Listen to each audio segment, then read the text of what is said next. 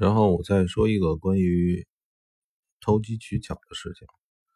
所谓的套利，所谓的有两种啊，在期货里边也有这种这个这个概念词：套息、套利。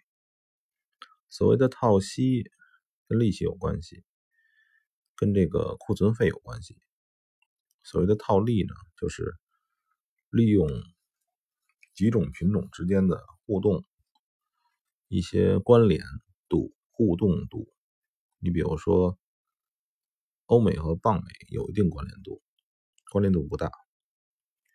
欧美和这个美日的关联度，然后利用各种的关联度去琢磨出里边的一些呃对冲策略，就的就是有的有的盘面你去买多，有的盘面你会买空，然后。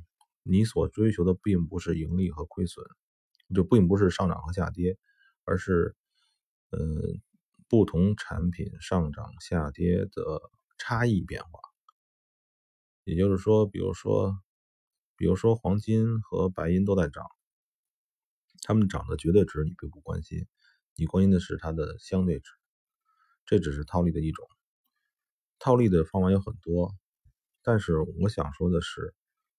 我们小人物，咱们小投资者，你既然也不是金融专业出来的，你别想着有什么在这个方向啊，有什么好的一试百灵的技巧，因为交易平台商其实就是可能像我们这些有些知识和经验的人。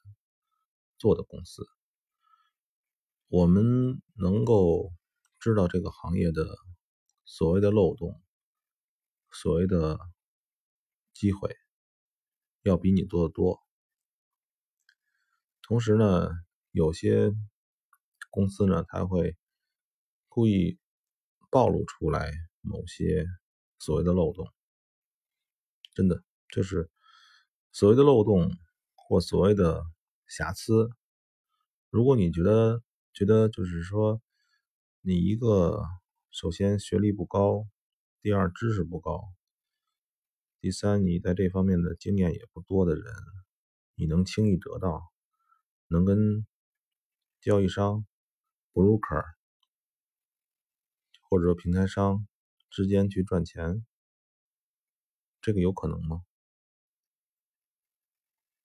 没有这个方向是这样，就是我不能说是你在交易的过程之中没有天上掉馅饼，那是可能的，那个是认知问题。就是说，一个事情发生了，别人都不敢进来的时候，你去进去去买去卖，那是属于交易范畴。但是交易范畴之外，想利用一些制度、规则的方式来赚钱。我觉得这个事儿不要想。你在这个行业里头运行、运营这个方向里头，你绝对比不上那些老老炮们，对吧？任何在中国开的这些平台，还有那个经理人们，他都比你要懂得多。但是我只能说是他们在交易上面。是，肯定是不行的。如果他们交易的好的话，他们不会去做经纪人，不会去做所谓的老师。但是他们在别的方向比你要多懂得很多的多，而且他会把这个概念混淆，让你感觉是交易问题，让你感觉是漏洞，其实根本不是。